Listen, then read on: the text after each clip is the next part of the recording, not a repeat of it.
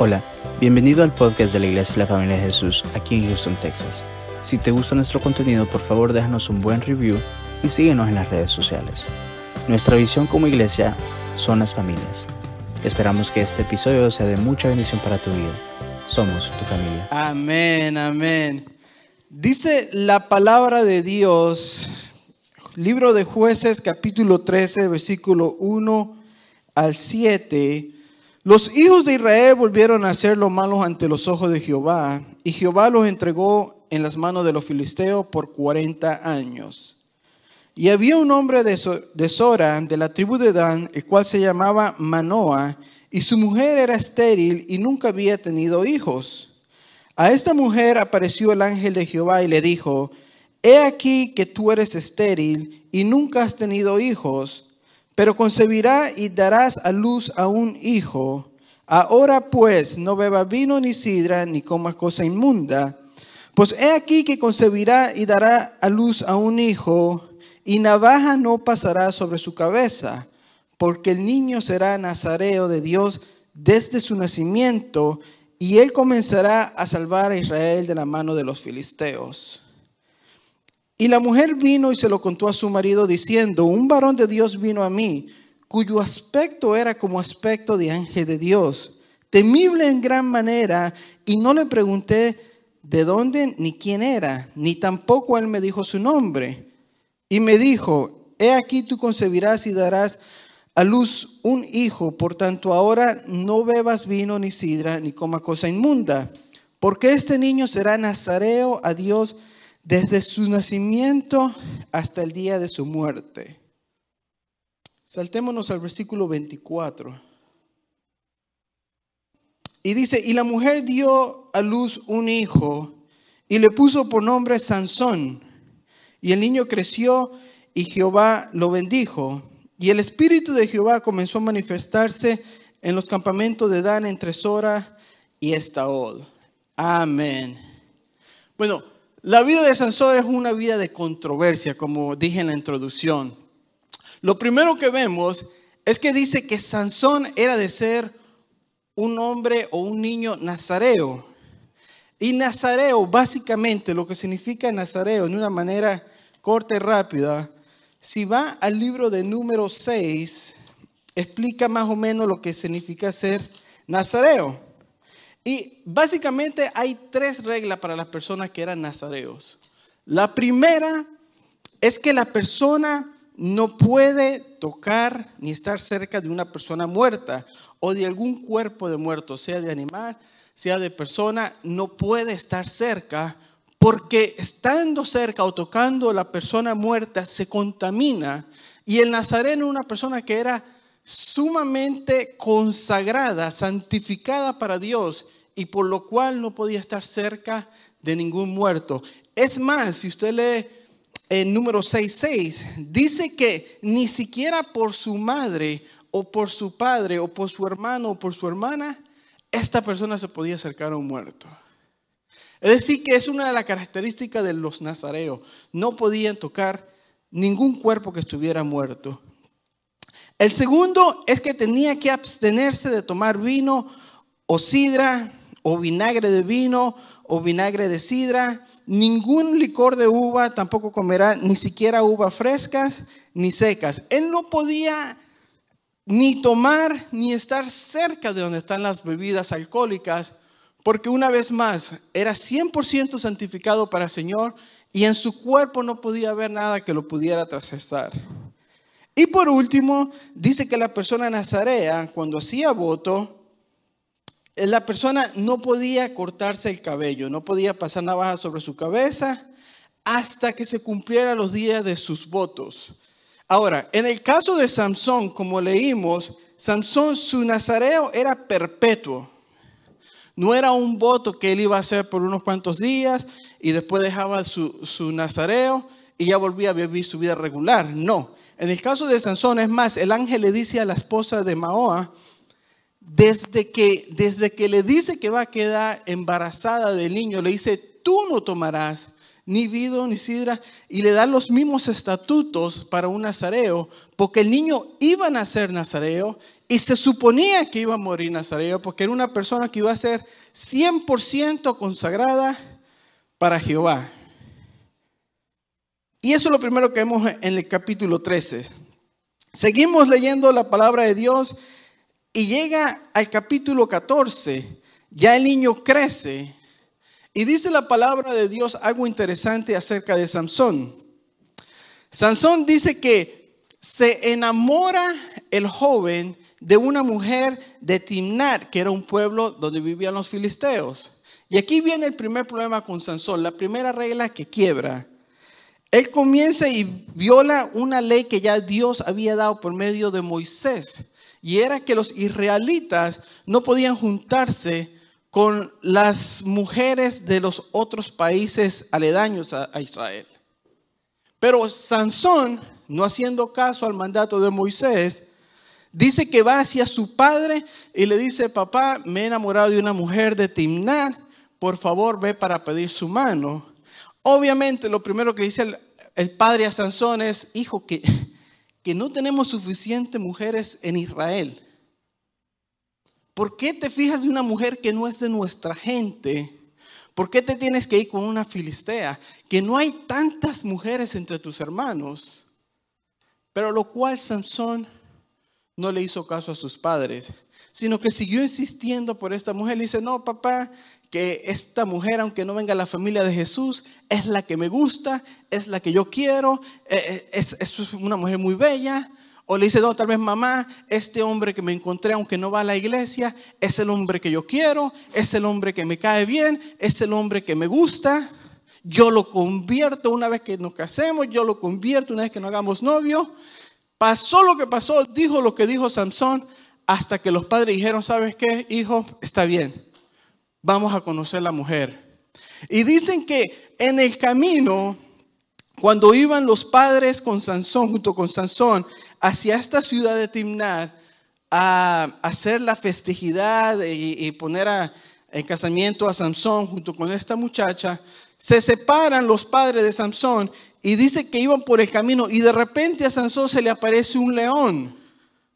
Y dice que Samson viene y mata al tigre, mata a este león con sus propias manos. Y dice la palabra de Dios que no le cuenta nada a sus padres. Se va y se queda callado. Después dice que pasa la historia, sigue recorriendo la historia y dice que Sansón vuelve a pasar el próximo día por donde estaba aquel tigre muerto y dice que en su vientre había un panal de, de miel y dice que toma del panal de miel, come y le da a sus padres y ahí viene el primer pecado, el segundo pecado sería, pero el primer pecado de su nacerenato que él no podía tocar un cuerpo muerto, aún así él fue, quebrantó su ley de Nazareno, agarró del animal que ya estaba muerto, comió y le dio a sus padres. Primer error. Pasan, llegan a este lugar donde estaba la muchacha, hacen una ceremonia, todo está bien y de repente dice en el versículo 14, eh, 10, que dice que viene y Sansón se junta con todos los jóvenes de aquella aldea y dice que hicieron un banquete y una fiesta. Y aquí viene la segunda parte donde Sansón rompe su nacerato. Que él se comienza a juntar con la gente de aquel pueblo, gente que le gustaba tomar, que le gustaba beber, que le gustaba parrandear y dice que se junta con aquella gente y entre la fiesta y el bochinche que tenía aquella gente, saca Sansón un enigma y le dice, yo le voy a a ustedes, señores, un enigma. Y hace una apuesta con el pueblo y le dice, un hombre mató un león y, la, y, la miel y todo esto y aquello y la gente se quedó, bueno, ¿y qué quiere decir eso? Nadie sabía lo que quería decir. Se fue y regresa Sansón para su casa y quedaron todavía aquellos hombres con el enigma.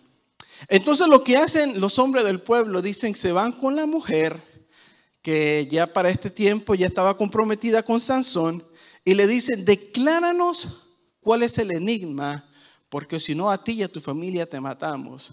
La mujer va y le insiste a Sansón, Sansón, Sansón, ¿cuál es el enigma? ¿Cuál es el enigma? ¿Cuál es el enigma? Le dio tanto a la mujer al pobre hombre que el hombre dijo, ¿sabes qué? Te lo voy a decir. Este es el enigma. Se lo revela a la mujer, la mujer se lo revela al pueblo filisteo y cuando se vuelven a reunir para seguir la pachanga, aquel pueblo filisteo llega a Sansón y le dice, bueno, ya sabemos cuál es tu enigma. Le dicen el enigma justo como él lo tenía en la mente y se enoja el hombre porque sabe que la mujer lo traicionó su confianza, obviamente, pero en ese momento él tuvo que pagar la deuda que se había metido ahora. Dice la palabra de Dios que Sansón tenía que pagarle 30 uniformes de soldado a este pueblo y tuvo que bajar hacia otro pueblo Dice que mató a 30 hombres, le quitó todos sus uniformes, se lo lleva a este pueblo del Filisteo y le dice, bueno, aquí está la deuda.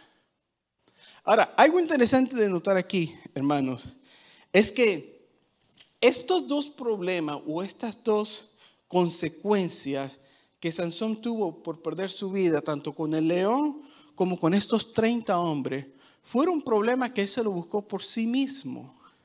El Señor nunca le dijo a Sansón, primero que todo, que se buscara una mujer que no fuera de su pueblo. Segundo, no le dijo que se fuera a pachanguear y a irse de fiesta con una gente que no era de su pueblo. Las dos ocasiones que Sansón estuvo por morir o que estuvo en peligro fueron por consecuencias personales, fueron razones que él mismo se buscó por la desobediencia mas no fue por el plan de Dios. Y esto es algo para tomar en consideración. Sigue la historia. Sansón está ya comprometido con su mujer. Y dice la historia que Sansón se regresa a su pueblo, después regresa unos cuantos días después para buscar a su mujer. Y cuando regresa al pueblo de Timnat, dice la historia que el padre de la mujer aquella con que él ya se había comprometido entrega a su mujer a otro hombre. Y Sansón obviamente no le gustó la idea. Dice que se enojó tanto Sansón que se fue de ahí. Dice que agarró 300 zorras la amarró por la cola, no sé cómo exactamente fue la que la agarró, mi mente no me da para tanto, pero fueron 300 zorras, hermano, que agarró, las ata por la cola, le pone un caño de, fuego en, su, en sus colas, entre sus colas, y la suelta, y dice que esas zorras quemaron todos los cultivos de los filisteos, lo que era el olivo, lo que era el trigo, todo. Dice que fue una devastación enorme en aquella ciudad. Vienen los jefes de los filisteos y llegan a buscar al responsable y la gente del pueblo le dice, no, lo que pasó fue que este hombre entregó su hija, que ya era de Samson, a otro hombre. Samson se enojó y hizo esta desgracia a nuestro pueblo. Entonces los filisteos lo que hacen es que agarran al padre y a la hija, los cuelgan y lo queman. Y ahí se acabó el problema. Y después van hacia el pueblo de Israel, que ya Sansón se había regresado para su tierra. Y dice que buscando a Sansón, le dicen a los israelitas, pues más le vale que ustedes me entreguen a Sansón, porque si no, ustedes van a pagar por el daño que Sansón causó a nuestra ciudad. Ya estamos más o menos en el capítulo 15, versículo 9.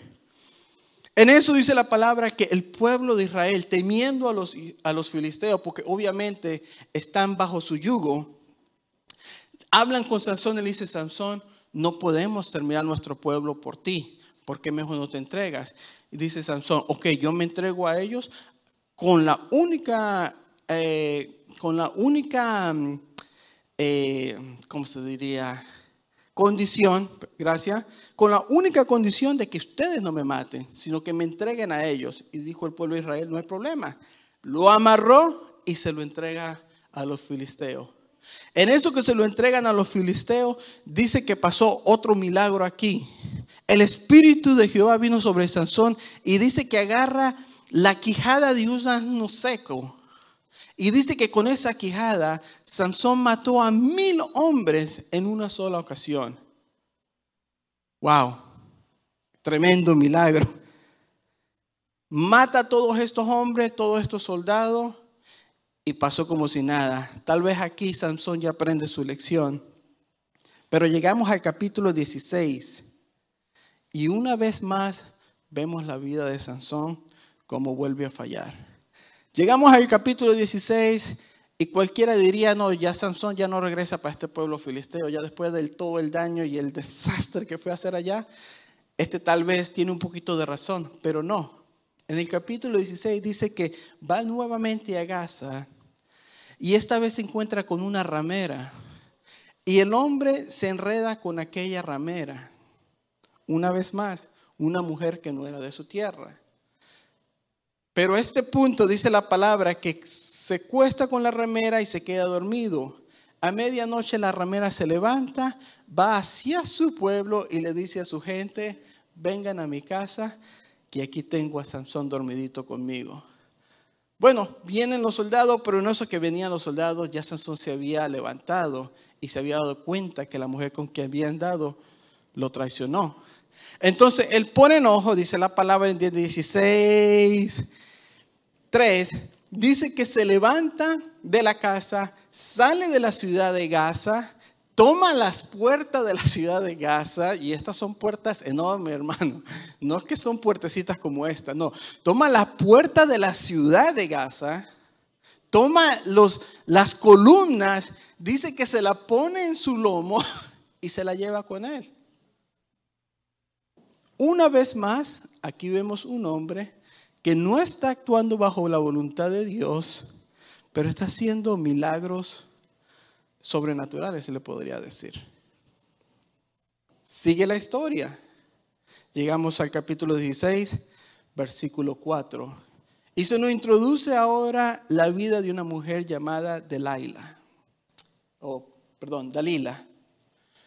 Llegamos y se nos introduce Dalila a la historia. Dice que vuelve a regresar una vez más. Es que yo pienso que ya para este punto valdría la pena decir que cuando la persona anda en pecado, nos cegamos. La persona que vive en el pecado tras pecado, la persona que vive en pecado sin consecuencia, el problema de esa persona es que se ciega a ver la realidad. Y piensa que pueden vivir una vida de pecado en pecado. Y porque no me cacharon hoy, porque no me vieron hoy, porque no saben lo que yo hago en las noches cuando estoy solo, porque no saben cómo yo me comporto en mi trabajo, porque no saben cómo yo soy como soy con mis amigos, piensa que pueden vivir una vida sin riesgo, sin problema y sin consecuencias. Y esto es lo que le había pasado a nuestro hermano Sansón. Ya se había acostumbrado a que si le venía un tigre lo mataba. Si le venían 30 hombres lo mataba. Si le venían mil hombres él lo mataba. Si se acostaba con una mujer que no debería estar, él se levantaba y aún así le quitaba las puertas de la ciudad. Había hecho esto, había hecho que el pecado fuera una norma de su vida. Y aunque el Señor todavía estaba con él, porque obviamente si el Señor no hubiera estado con él, él nunca hubiera hecho esta clase de milagro, se había hecho impune a las consecuencias del pecado. Ya no le interesaban. No le interesaba una vez regresar al mismo lugar del pecado original. Regresó una, no dos, no tres, sino que aquí vuelve una vez más a buscar a Dalila por cuarta vez y dice que llega a la tierra de los filisteos y se enamoró de una mujer del valle de Sorek, la cual se llamaba Dalila.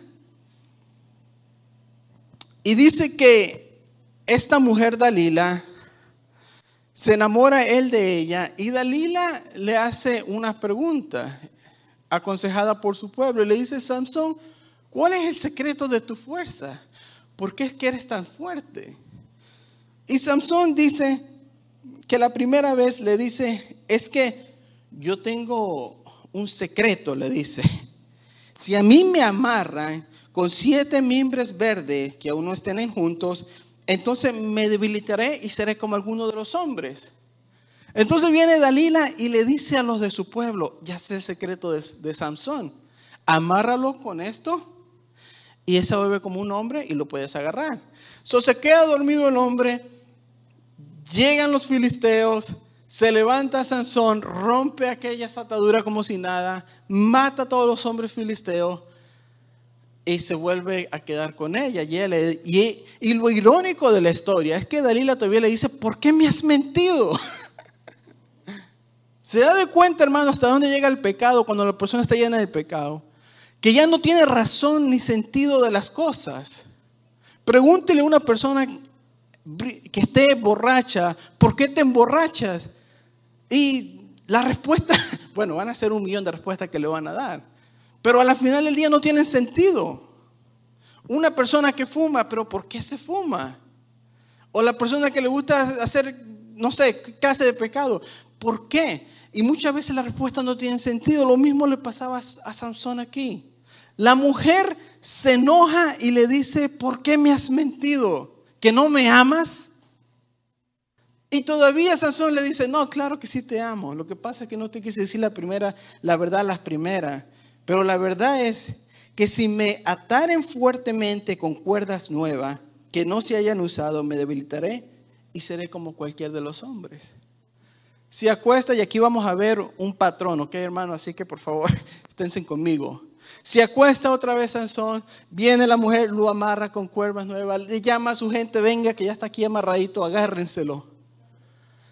Llegan los hombres de los filisteos, dice que Sansón se levanta, rompe aquellas cuerdas como si nada, mata a otro escuadrón de filisteos y vuelve otra vez la historia.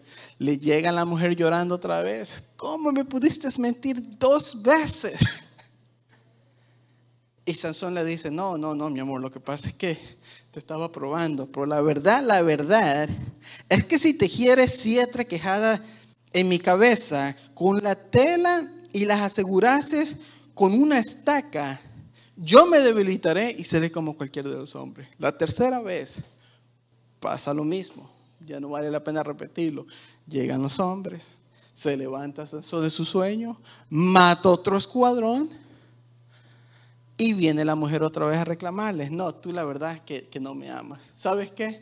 Te voy a dejar, le dice. Ya estoy cansado de tus juegos, tú no me revelas la verdad. Es irónico lo que digo, obviamente, porque todos entendemos que la mujer lo que quería es hacerle daño a él, pero ella es la ofendida. ella es la que está enojada. Ella es la que se siente defraudada. Y él es el que está dándole las respuestas a ella. Pero llega la cuarta vez. Llega la cuarta vez. Y esta vez tal vez lo agarró flojito, lo agarró no sé, eh, en, su, en, su, en su mejor estado, pero le declara la verdad. Él ¿sabes qué? esta vez sí tú decir la verdad. Yo soy nazareno desde nacimiento, desde el vientre de mi madre, le dice. Nunca navaja ha tocado mi cabeza. Y si fuera rapado, mi fuerza se apartará de mí y me debilitaré como cualquier otro hombre. Y volvemos otra vez a lo mismo. Viene de Laila, agarra y le mocha todas las greñas y llega el ejército filisteo. Pero ahora hay una diferencia y está en el capítulo 16, versículo 10, 21. Y dijo Sansón para sí mismo, Luego que se despertó de su sueño, se dijo, esta vez saldré como las otras y me escaparé. Pero aquí viene lo más profundo de esta palabra. Y si no ha escuchado nada, presta atención a esto. Pero él no sabía que Jehová ya se había apartado de él. Él no sabía que Jehová se había apartado de él. Sansón se acostumbró tanto a pecar sin consecuencia. Sansón se acostumbró tanto a vivir una vida desordenada y sin consecuencia, que ya había perdido la noción si Dios estaba o no estaba con él. Ya, ya, ya no le daba, no había diferencia en su vida si iba para la iglesia, no iba, si escuchaba un predicador o el otro, si escuchaba una Biblia, si leía, si cantaba, si, si, adoraba a Dios, ya él había perdido toda sensibilidad al Espíritu de Dios, al punto que la palabra nos dice que él ni siquiera sabía que el Espíritu de Dios se había apartado de él. Estaba tan afanado con su Delaila que no se dio cuenta que Dios ya no lo protegía.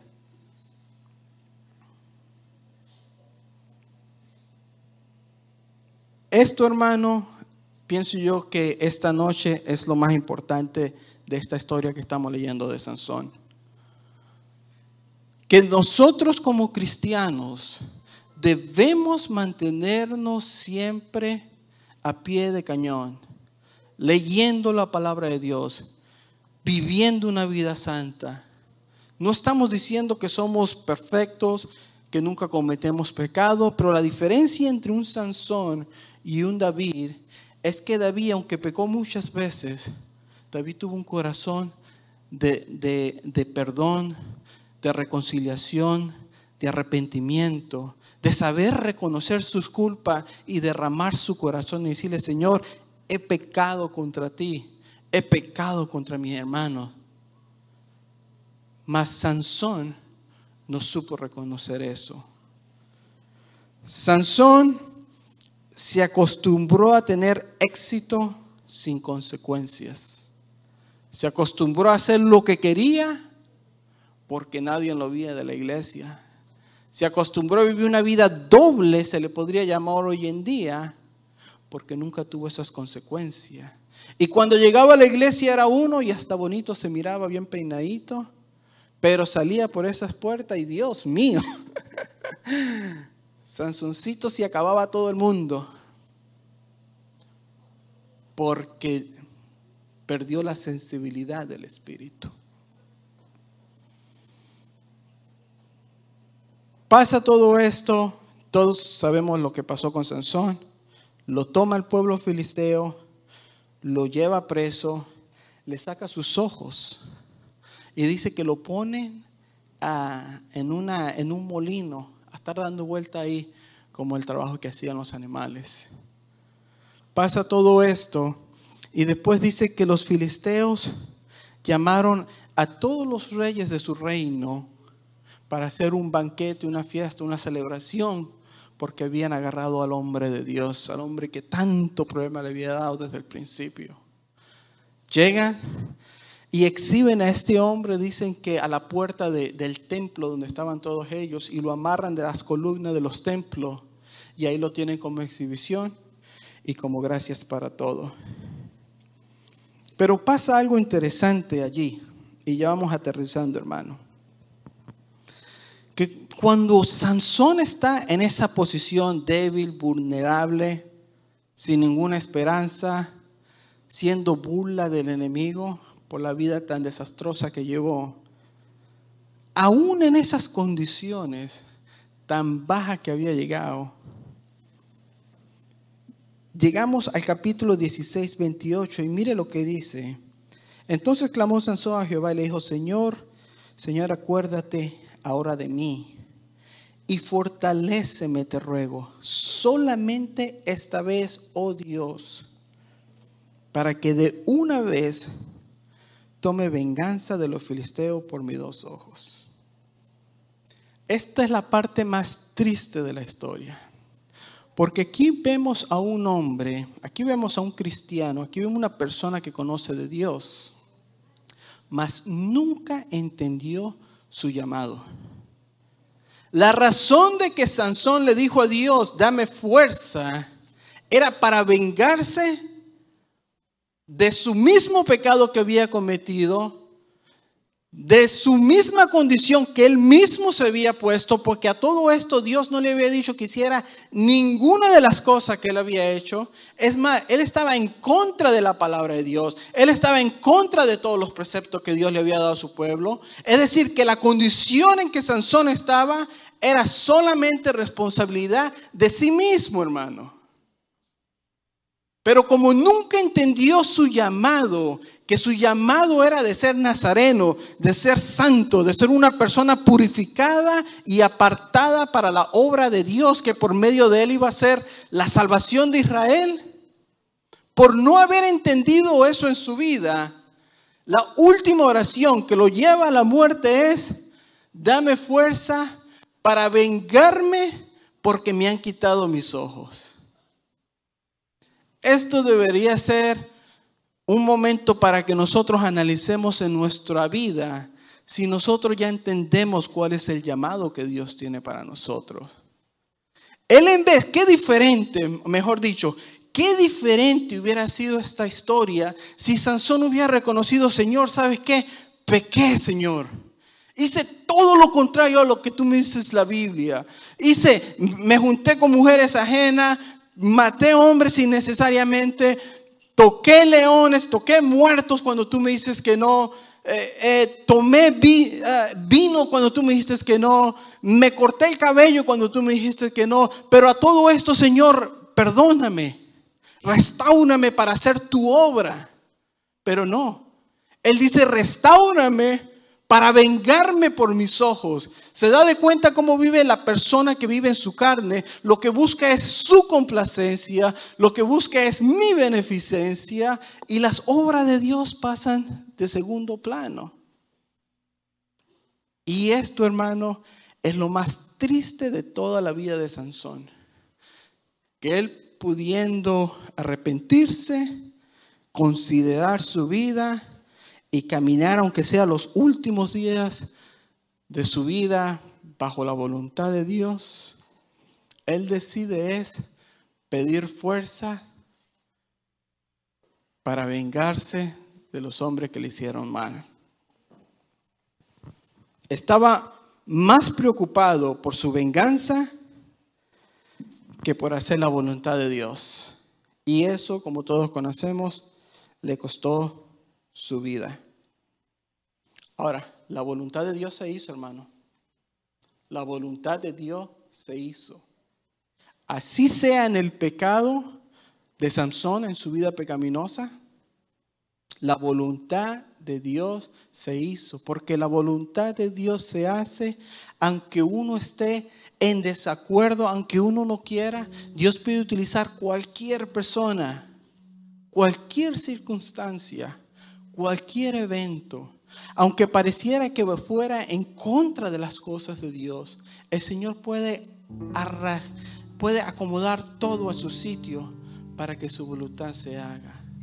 La única diferencia es que o lo hacemos por las buenas o lo hacemos por las malas. Pero su voluntad y su palabra siempre, hermano, siempre se va a cumplir.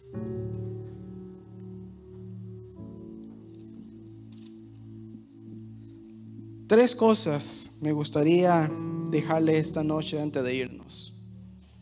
Tres cosas que podemos aprender acerca de Samson y su historia.